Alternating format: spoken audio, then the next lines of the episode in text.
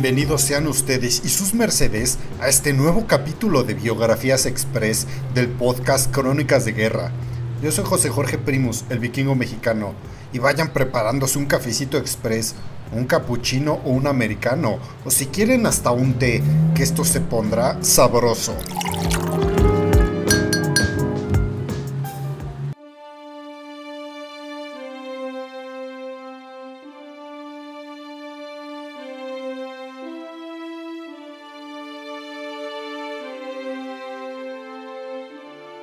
Tal parece ser que los guionistas que idearon el hitazo de taquilla y cinta de culto de la temporada navideña en nuestro vecino país del norte, que por razones obvias no encontró motivo o fundamento por las cuales una película de acción con ciertos fetiches de pies sea una película para ver con toda la familia esperando a Santa Claus y no una película realmente navideña, como mi pobre angelito. Pero ese es un tema que no concierne este podcast. Bueno, la película en cuestión es Duro de Matar, con Bruce Willis haciéndola de un policía rebelde e impulsivo de nombre John McClane, que tiene que salvar el día venciendo a los matones terroristas del villanísimo Hans Gruber, pasando por decenas de situaciones peligrosas, extremas y letales, de donde nuestro protagonista sale no ileso pero sí vencedor. De allí el mote de la película Duro de Matar, o Die Hard en inglés, y no mencionaremos el nombre en castellano porque ponemos en ridículo a nuestros podescuchas en España. Ustedes saben bien de lo que hablo. Vamos a ver Jungla de Cristal, tío, que es un puto mogollón. En fin, volviendo al tema, Bruce Willis en la película era el héroe, y obviamente nadie lo iba a derrotar, y mucho menos aniquilar. Ya saben, plot armor. Pero eso no evitó que saliera lastimado pero todas sus heridas son juegos de niños come mocos, raspones y mayugaduras leves, cortes y moretones que salen con un poco de árnica y merteolate. El verdadero hombre duro de matar, el soldado invencible que debería ser el protagonista de una película llamada Duro de Matar, tiene un nombre. Y no es John McClane ni Bruce Willis. No señores, su nombre es muy belga como los chocolates, los waffles y el genocidio del Congo. Adrien Paul Guillain Carton de Viard, a la edad de 35 años, ya había sido disparado en el estómago y la bala salió cerca de las joyas de la familia. Le habían disparado dos veces en la cabeza, específicamente en el ojo izquierdo, el cual perdió debido a ello, y también le habían volado la mano izquierda a la altura de la muñeca, dejándola como un muñón sangrante y un amasijo de carne sin forma después de ser emboscados por soldados alemanes. Y aún así, nuestro protagonista del episodio de hoy no se rajaba, jamás abandonaría su amor más grande, la guerra. Él vivía para darse en la madre con otros soldados a los cuales sus superiores le habían indicado que ellos eran los enemigos. Él gozaba de las balaceras, de la incertidumbre de no saber si un obús de artillería caería a dos metros de ti y te dejaría convertido en papilla humana. Él encontraba placer y diversión donde la gran mayoría de los hombres solo encuentran miseria y sufrimiento. Adrien Carton de Viard, a pesar de haber pagado con su carne y su sangre el precio de luchar en varias guerras y era ahora menos hombre de lo que fue cuando se alistó por primera vez en el ejército británico, ya saben porque ahora no tenía un ojo y una mano. Jamás dejaría de luchar. Jamás se amedrentaría ante nada ni ante nadie. Ningún enemigo lo detendría nunca. Él combatiría hasta el final de los tiempos, o hasta que le arrancaran tantas partes de su cuerpo que ya no podría seguir combatiendo. Esta es la conclusión de su ilustre y alocada vida la segunda parte de la biografía express de Adrien Carton de Viard, el soldado indestructible.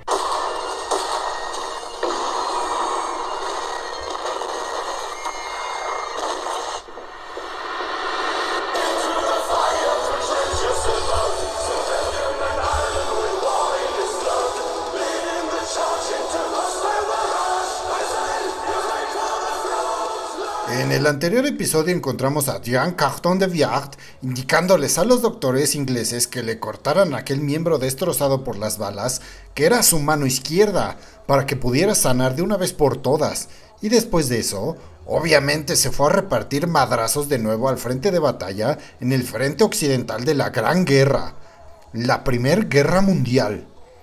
Con un solo ojo y una sola mano, nuestro protagonista se puso al mando de un pelotón de infantería inglesa, pues había sido ascendido a comandante temporal en marzo de 1916. Y como bien saben, la mayoría de los combates en el frente occidental de la Primera Guerra Mundial se libraron en una guerra de desgaste donde ambos bandos estaban escondidos, atacando, defendiéndose y viviendo aquellos días asiagos en miserables condiciones en trincheras húmedas, fangosas e infestadas de ratas y el olor de los cadáveres que se podrían en la llamada Tierra de Nadie, la franja de terreno que dividía a ambos bandos. Y fue allí, en las asquerosas trincheras, donde Adrien Carton de Viard se dio cuenta de la importancia que era para sus hombres el tener una figura de autoridad moral, un modelo a seguir, un hombre que no le temiera a la muerte, que los animara, que los envalentonara, que sacara su lado guerrero, pero siempre manteniendo una disciplina intachable y unos modos dignos de cualquier caballero inglés que se preciara de serlo pues los comandantes y generales que daban las órdenes finalmente estaban detrás de la línea de fuego, en la seguridad de sus oficinas, enviando jóvenes a morir sin una pizca de remordimiento. Y nuestro protagonista se había convertido en esa figura de suma importancia entre sus propios hombres, y estos, al seguir su ejemplo, podrían tener un subidón de moral que podría cambiar la inercia de un combate, o destruírselas por completo y hacer que perdieran sus vidas al huir como cobardes.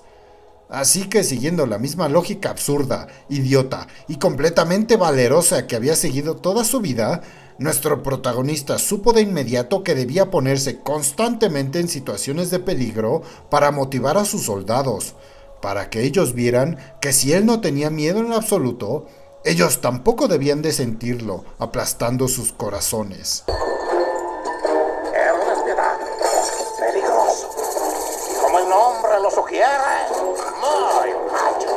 Pero esto a su vez transformó a Adrián en un hombre sin corazón, que no se preocupaba por la debilidad y los miedos, y que colocaba el honor y el deber por sobre todas las cosas, inclusive la vida de sus propios hombres y de la suya. Adrián Carton de Viard pronto se convirtió en una figura de autoridad insensible que no sentía lástima por los demás, y eso a la larga podía terminar siendo más una desventaja que una ventaja. De cualquier forma, nuestro protagonista escribió en sus memorias lo siguiente. Miraba alrededor de nuestras trincheras cuando vi a un hombre que ciertamente no iba a avanzar hacia adelante. Le pregunté la razón de su holgazanería, a lo que él contestó que había sido herido ya tres o cuatro veces y que simplemente no podía encarar la batalla de nuevo. Le dije que yo mismo había recibido heridas más veces que él lo había hecho y que aún así seguía luchando. Y para enfatizar aún más mi punto, le di un pequeño empujón en la dirección correcta y él avanzó. Yo nunca cargaba un revólver conmigo, pues temía que si perdía mi temperamento, podía ser que lo usara en contra de mis propios hombres. Así que la única arma que traía conmigo era mi bastón para caminar. Adrien Carton de Viard pronto fue enviado a otro frente de batalla. El soldado indestructible vio acción en la cruenta, inhumana y larga batalla del Somme. Y allí sus superiores le ordenaron que él y sus hombres atacaran la Bociel, una de las posiciones alemanas más fuertes y poderosas en aquella batalla. Así que en la mañana del 3 de julio de 1916, al frente de sus soldados, Atacaron. Adrián escribió en su diario, hay muertos en todas partes. No hay una sola casa en pie. El terreno está aplanado como si el alma de la misma tierra hubiera sido estallada y convertida en un vacío. Para el anochecer, todos los oficiales ingleses que acompañaban a Adrien Carton de Viard estaban muertos o habían sido heridos y él mismo se encontraba en una posición bastante precaria, una que era un imán para los obuses de artillería alemanes e ingleses por igual, y mientras aguardaba allí, súbitamente fue golpeado por algo que poseía una fuerza irresistible y cayó al suelo. Allí, en el terreno lodoso, se dio cuenta de que había comenzado a sangrar, aunque no sabía de dónde. Pronto comenzó a revisarse todo el cuerpo, tocó su tobillo y tenía un agujero de bala del cual manaba bastante sangre. Pero eso no resolvió el misterio del por qué había sido tumbado con tal fuerza, pues al fin y al cabo, un balazo en el tobillo no era para tanto. Y cuando su mano derecha subió para checarse la cabeza, se dio cuenta de que una parte de su cráneo había desaparecido. Una metralleta alemana lo había impactado de lleno, golpeando la parte trasera de su cabeza, destrozando piel, carne y hueso a su paso. Por suerte para Adrián Carton de Viart, aquella bala había, de alguna manera, evitado cualquier parte importante, o sea, su cerebro, lo que le permitió seguir con vida y regresar hacia sus trincheras. Pero nuestro protagonista se encontraría de nuevo, como un cliente distinguido y el terror de los doctores ingleses, en la enfermería, ya con vales de descuento por sus visitas tan frecuentes. Gracias. Vuelva pronto, mil besitos. Un placer. Después de una recuperación muy corta para el tamaño de su herida, de tan solo tres semanas, en donde recibió la condecoración de la Cruz de Victoria por sus acciones, Adrien Carton de Viart, pues ya estaba ansioso por regresar por más de esa adrenalina que solo le podía proporcionar la guerra, como si fuese la droga más refinada y exquisita que algún hombre jamás hubiese probado. Ah, me siento... Me siento mejor. ¿Estás seguro de que no hace daño? Solo sé que los creadores están muertos. Bueno, voy a salir a caminar. Y eso fue lo que hizo. Como dijimos en el intro, nadie lo detendría jamás.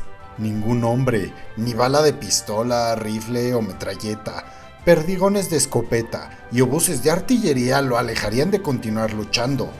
Él se mantendría fiel a su único amor y jamás le pondría los cuernos abandonando la batalla como un pinche pusilánime, cobarde y poco hombre. Adrián Carton de Viart fue ascendido a comandante efectivo en enero de 1917 y nombrado oficial de la Orden de la Corona de Bélgica en el mismo año, y luchó en las batallas de Arras y Passchendaele, la última la cual puedes escuchar en el episodio número 18 de este podcast.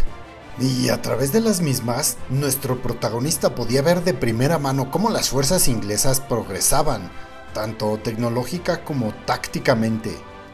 La Gran Guerra los había obligado a evolucionar para ponerse encima de los alemanes, pues ahora era la artillería inglesa la que dominaba en el campo de batalla, mientras que las municiones eran abundantes y parecían interminables, y aquello llenó de orgullo a Adrien Carton de Viart, hinchando su corazón de puritita felicidad, pues la guerra entre más grande y ruidosa, pues mejor, ¿no?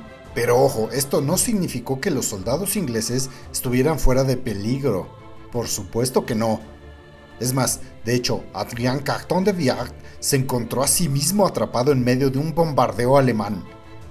El uniforme que llevaba puesto se hizo jirones y posteriormente una bala alemana perforó su cadera, haciéndole una fea herida abierta, la cual al poco tiempo, debido al insalubre estado del campo de batalla y de las trincheras, se infectó para después hacerse sepsis.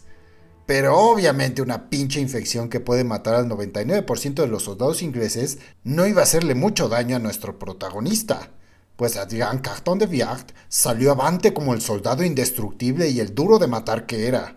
Pero sus doctores ya estaban hartos de atender una vez más a este hombre, e inclusive sus propios superiores y generales ingleses le urgieron y casi casi le ordenaron a no regresar al campo de batalla y a vivir una vida tranquila lejos de los balazos y la violencia, como un ser humano normal. Solo el hecho de que un general llamado Hubert Gough tenía en buena estima a Jean Carton de Viard evitó el hecho de que estas órdenes se cumplieran. Y finalmente este general le hizo el paro para que nuestro protagonista pudiera regresar de nueva cuenta a partirse la madre por los ingleses. Además, en junio de 1917 fue ascendido al importante rango de mayor de los Dragoon Guards o guardias dragones. Adrian Carton de Viard llegó entonces, después de sanar por completo, justo a tiempo para luchar con el enemigo en las ofensivas alemanas en la primavera de 1918. Esta ofensiva, también llamada Kaiserschlag, fue brutal y los ingleses fueron avasallados por el último intento desesperado de los alemanes para ganar la guerra. Pero al final, después de varios días, el frente inglés nos hizo pedazos y aguantó aquella ofensiva.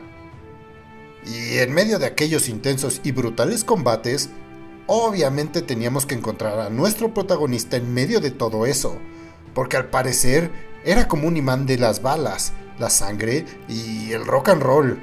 Si querías una vida tranquila, debías de mantenerte alejado de Adrian Carton de Viard. Así de fácil. ¡Miedo yo! ¡Yo miedo! pues? ¡A ese tonto! ¡Miedo yo! ¿Cómo se le ocurre decirme eso? Yo no conozco la palabra miedo. No sé qué es el miedo. No tengo idea lo que es el miedo. Es más, la palabra miedo no existe en mi diccionario. Bueno, el chiste es que nuestro protagonista se encontraba luchando con fiereza contra los alemanes, cuando de repente un obús cayó cerca de él y un gran trozo de metralla encontró una cómoda casita alojándose muy profundamente en la cadera de Adrián Carton de Viard, lo que casi le costó la pierna. Y de nuevo, ¿a dónde creen? Claro que sí, al hospital. Ya para ese entonces hasta le regalaban un desayuno continental, una comida buffet, un masaje y le daban pantuflas, una bata y toda la cosa pues era el cliente más distinguido que tenía el servicio médico del ejército inglés. ¿Otra vez tú acá? ¿Por qué no entiendes? Caramba, ya no sé qué hacer contigo.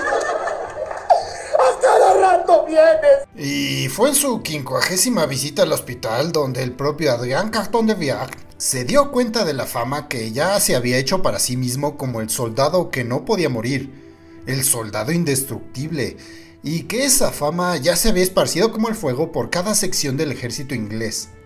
Nuestro protagonista escribió en su diario lo siguiente. Estaba acostado en una camilla, sintiéndome en extremo malhumorado y en disgusto por mi última estadía en Francia, que había sido tan corta, cuando un bien intencionado clérigo vino a mí. Este, al ver mi expresión descontenta dibujada en mi rostro y en mi único ojo, me dijo que me animara, pues pudo haber sido mucho peor. También me dijo que había tenido un compañero alegre en sus manos muchos meses atrás, un hombre el cual había perdido un ojo y un brazo. Le pregunté cuál era el nombre de aquel hombre, a lo que él me respondió, el general Adrien Carton de Viard. Después pareció bastante ofendido cuando perdí el interés por aquella conversación. Y de nuevo, de hecho, ya perdí la cuenta. Adrián Carton de Viard regresó con todo el ímpetu de un jovenzuelo al frente de batalla, deseoso por más combate, más acción, más balazos, más bombardeos y si se atravesaba tal vez una nueva herida que le dejara una cicatriz permanente en su cuerpo, como si fueran los besos de su amada, que atesoraría con pasión y nostalgia por toda su vida.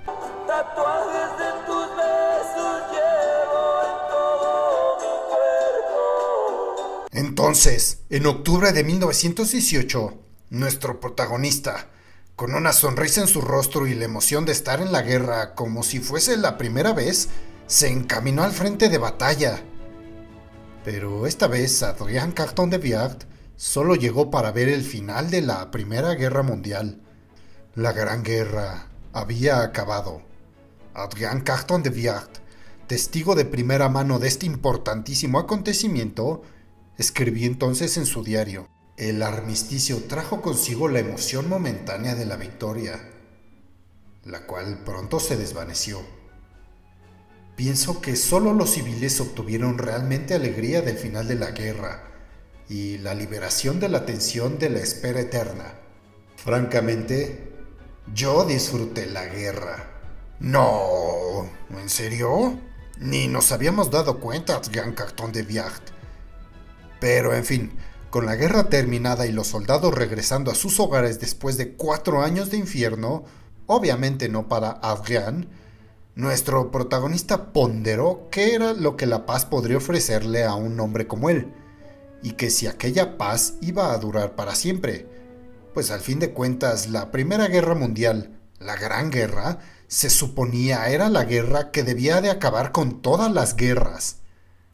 Y a final de cuentas, él era un soldado, y la guerra era lo único que sabía hacer, lo único que lo mantenía feliz y contento, lo único para lo que era bueno, lo único que le sacaba una sonrisa en las mañanas.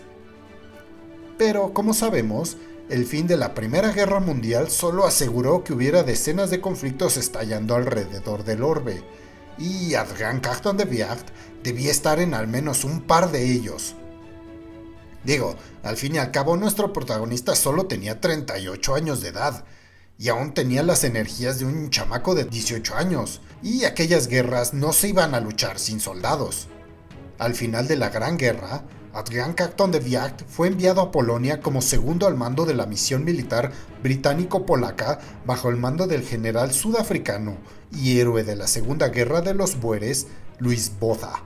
Pero Adrian, después de un breve periodo, reemplazó al general Boza en la misión de Polonia.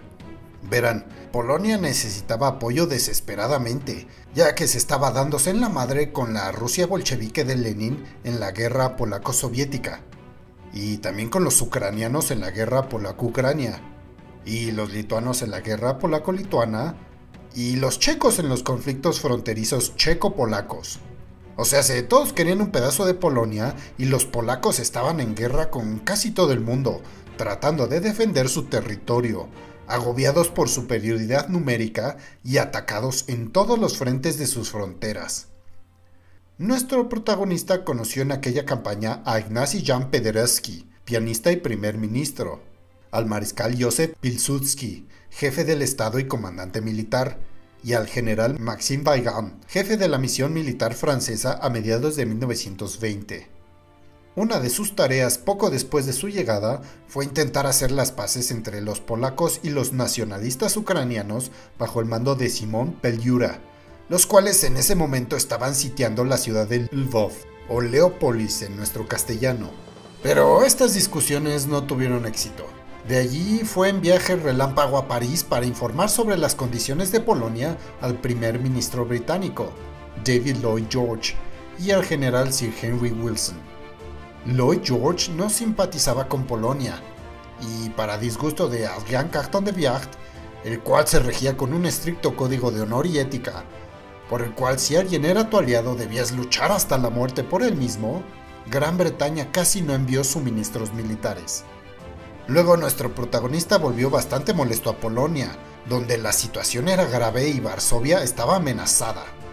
Debido a su estrecha relación con los polacos que se encontraban luchando cuatro guerras de forma valerosa, aunque tenían todas las de perder, se hizo cercano al líder polaco, el mariscal Pilsudski, Días después, después de un accidente aéreo, donde obviamente salió ileso, porque no hay nada que pueda matar a este hombre, y menos un pinche accidente aéreo, en cuyo dicho evento le ocasionó a nuestro protagonista un breve periodo como prisionero de guerra capturado por el ejército lituano, regresó a Inglaterra para informar, esta vez al secretario de Estado para la Guerra, el famoso Winston Churchill.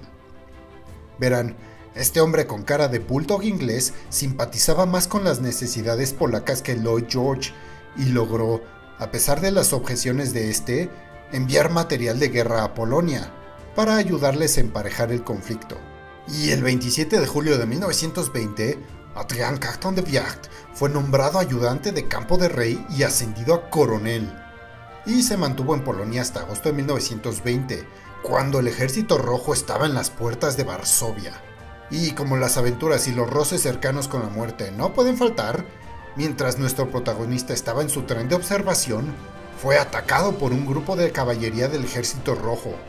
Y ahí como lo ven, con una mano, un ojo y caminando con un bastón, Adrián Carton de Viacht les plantó cara y los hizo retroceder disparando su revólver desde el reposapiés de su tren, para después salir de allí. ¡Huyan como los cobardes que son!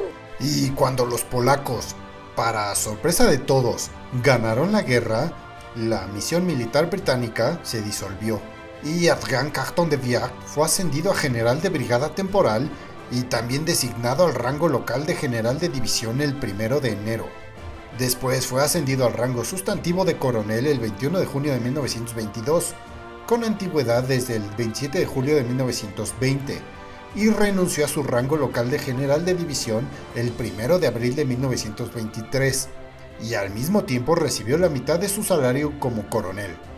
La guerra, de nuevo, había terminado, y nuestro protagonista pues ya se picaba los ojos, aburrido, y como un campeón que lo había ganado todo y ya no tiene razones para luchar, porque ahora sí la guerra parecía haber terminado, Adrián Carton de Viard se retiró oficialmente del ejército el 19 de diciembre, con el rango honorario de mayor general. ¿Acaso habría un regreso para él, como el de Julio César Chávez o el de Mike Tyson? ¿Algo haría encender de nuevo la chispa en su corazoncito belicoso? Y si necesito responderles esto, es que no han prestado atención. Pero mientras tanto, en aquellos aburridos días sin guerras emocionantes y excitantes en Europa, nuestro protagonista tenía que encontrar algo que hacer. Si no, se nos deschavetaría completamente. Verán, su último ayudante en la guerra polaca fue el príncipe Karol Mikołaj Radziwiłł, miembro de la familia Radziwiłł que heredó una gran propiedad muy humilde de tan solo 500.000 acres, lo que viene siendo 200.000 hectáreas en el este de Polonia cuando los comunistas mataron a su tío. Se hicieron amigos y a Adrian Carton de Viac se le dio el uso de una gran propiedad llamada Prostin, en Pripyat Marshes, un área de humedales que es más grande que el país de Irlanda y está rodeada de agua y bosques. En este lugar pasó muchos años sin aburrirse, pues podía practicar casi todos los días y a casi todas horas su segunda actividad favorita después de la guerra. En sus memorias escribió, En mis 15 años en los pantanos, no perdí ni un día sin cazar. Y la vida prosigue, y en este planeta que es una bolita de lodo y agua, pasaron los años. Y en Alemania, un pequeño hombre con un bigotito singular y espantoso comenzó a amasar el poder para su partido, el Partido Nacional Socialista Obrero, mejor conocido como el Partido Nazi, y comenzó a cernirse la sombra de una nueva guerra que engulliría a Europa en fuego, plomo, sangre y millones de muertos, dejando a la Primera Guerra Mundial como un espectáculo de principiantes. Después de 15 años, la vida polaca y pacífica de Adrian Carton de Wiart se vio interrumpida por la guerra que se avecinaba, y pronto fue llamado en julio de 1939 y designado para su antiguo trabajo, como jefe de la misión militar británica en Polonia. Y como sabemos, Polonia fue atacada primero por la Alemania nazi el 1 de septiembre de 1939, inaugurando de este modo la Segunda Guerra Mundial y el 17 de septiembre los soviéticos de Papá Stalin, otro dictador de bigote, que en ese momento estaba aliado con Hitler, atacó Polonia desde el este. Polonia de nueva cuenta estaba siendo atacada por todos lados, pero ahora la historia y su victoria no se repetirían. Pronto las fuerzas soviéticas invadieron Prostin, robando como viles cacos de cuarta la casa de descanso de nuestro protagonista, y este perdió todas sus armas, cañas de pescar, ropa y muebles en el robo. Estos bienes fueron empaquetados por los soviéticos y almacenados en el Museo de Minsk, pero los alemanes los destruyeron en combates posteriores. Cuando la resistencia polaca se debilitó, Adrian Carton de Wiart evacuó a su misión en Varsovia, trayéndose consigo al gobierno polaco, luchando junto al comandante polaco Rich Migwe nuestro protagonista se abrió camino con el resto de la misión británica hacia la frontera rumana, con los alemanes y los soviéticos persiguiéndolos, pisando sus talones. Su convoy de automóviles fue atacado por la Luftwaffe en la carretera y la esposa de uno de sus ayudantes murió, pero finalmente acabaron por huir. Adrian Carton de Viacht estuvo en peligro de ser arrestado en Rumania y salió en avión el 21 de septiembre con un pasaporte falso, justo a tiempo, pues el primer ministro rumano pro aliado, Artman Kalinescu, fue asesinado ese mismo día por fuerzas nazis.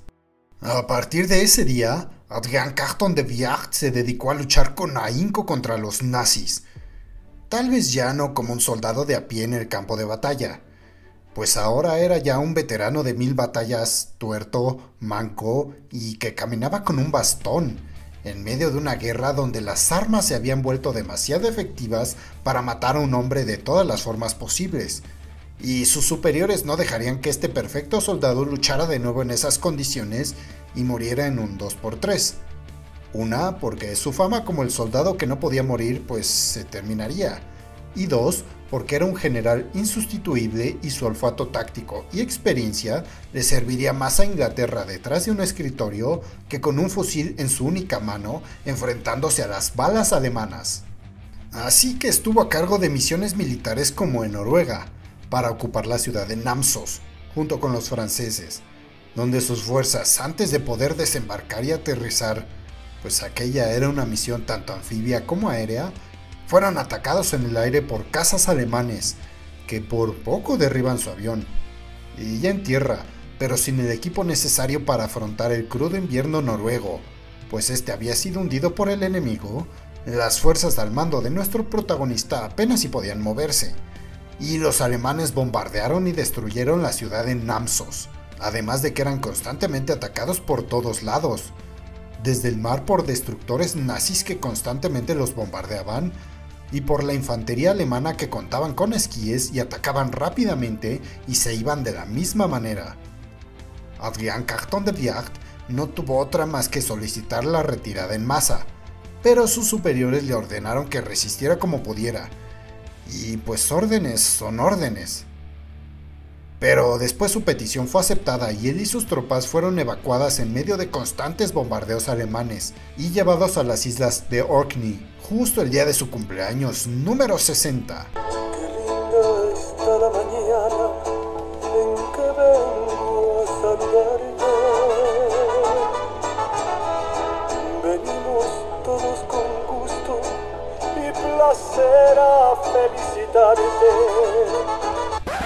También tuvo misiones en Irlanda y una particularmente peligrosa en Yugoslavia.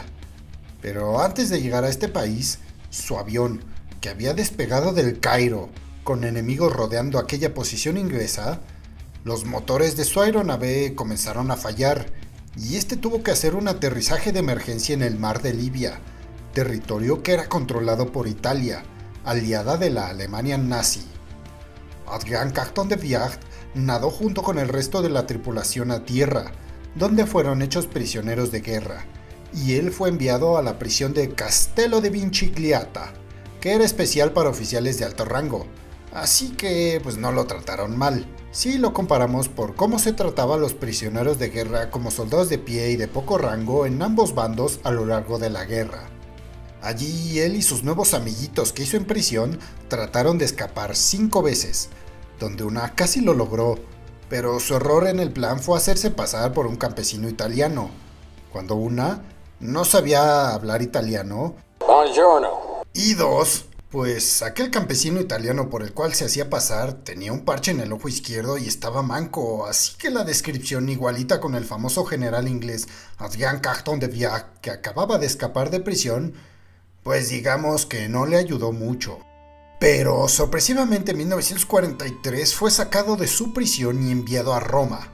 Verán, los italianos que no eran nada buenos en esto de las guerras mundiales, pues en la primera habían traicionado a sus aliados y en esta segunda estaban siendo vencidos hasta por los griegos, pues ya buscaban una manera de zafarse del lío en que ellos solitos se habían metido, y deseaban usar a Adrian Carton de Viard como su mensajero y enviar esta propuesta de traición a Alemania y posteriormente alianza con Inglaterra a Inglaterra. Nuestro protagonista hizo eso y posteriormente fue dejado libre en Portugal y rápidamente regresó a las Islas Británicas. Pero no tuvo mucho descanso, pues su viejo conocido Winston Churchill le indicó que lo enviaría a China como su representante personal en una importante misión militar diplomática. Pero como su nueva residencia temporal en China no estaba lista, Adrien Carton de Viard pasó algún tiempo en la India entendiendo la situación de China en el panorama general de las cosas.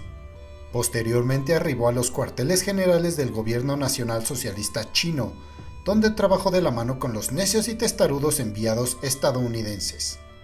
Estando en aquel país, nuestro protagonista comenzó a apreciar y a estimar al pueblo chino, y en sus memorias escribió lo siguiente.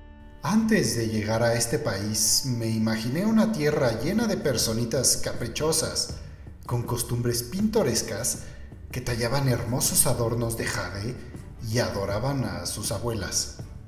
Y ya aquí, dos cosas me impresionaron con fuerza. La primera fue la cantidad de trabajo duro que la gente estaban haciendo. Y el segundo, su alegría en hacerlo. Y después de pasar algunos meses en China, sus oficiales lo enviaron después a Purma, donde seguía ardiendo el fuego de la Segunda Guerra Mundial, pues Japón, aunque ya se vislumbraba derrotado, no era un enemigo al cual debía menospreciarse. Allí se le dio el mando del crucero de batalla HCS Queen Elizabeth, desde el cual se bombardearon posiciones japonesas en Sabang, en las islas neerlandesas del este. Y una vez derrotado Japón, y bajado finalmente el telón de la Segunda Guerra Mundial, Adrien Carton de Viard reportaba continuamente del rápido ascenso al poder del Partido Comunista de Mao Zedong, o Mao Zedong, ese genocida cachetón al cual la historia occidental no le ha dado el lugar que se merece por encima de otros genocidas como Hitler o Stalin. Pero en fin, para 1945, nuestro protagonista ya tenía 66 años de edad y decidió, después de ver y experimentar tantas guerras, entre ellas la Primera y la Segunda Guerra Mundial, que ahora sí era momento de retirarse de forma permanente, pues ya estaba viejo y algo cansado, y le dolían las articulaciones y necesitaba X-ray y lentes, bueno, no lentes, monóculo. Y no es lo mismo los tres mosqueteros que 66 años después. Se puede prolongar lo inevitable. Hay un trecho muy corto de aquí allá. En el camino a casa a través de la Indochina francesa, Adrien Carton de Viard se detuvo en Rangún como invitado del comandante del ejército inglés. Al bajar las escaleras de la casa de su anfitrión, se resbaló con una estera de coco, se cayó y se rompió varias vértebras y quedó inconsciente. ¿Acaso un pinche coco fue el que pudo matar finalmente al soldado indestructible? ¿En serio? ¿Un pinche coco? ¿Un, un, coco? Por supuesto que no. Adrien Carton de Viard no recibió tantos balazos y perdió tantas partes de su cuerpo para ser derrotado por un coco. Fue ingresado en el hospital de Rangún donde recibió tratamiento y posteriormente fue dado de alta y regresó a Inglaterra. Más específicamente se retiró en una casita que compró en Irlanda. Y después de muchos años de tranquilidad y paz bien merecidas, Adrien Carton de Viard murió a la edad de 83 años por causas naturales el 5 de junio de 1963, sin dejar papeles más que sus memorias. Él y su esposa Joan están enterrados en Camp Churchyard, justo al lado de la carretera principal de Macron. El sitio de la tumba está justo afuera del muro del cementerio real en los terrenos de su propia casa, Anginan House. Adiós mi soldado indestructible. Adiós mi soldado que no podía morir.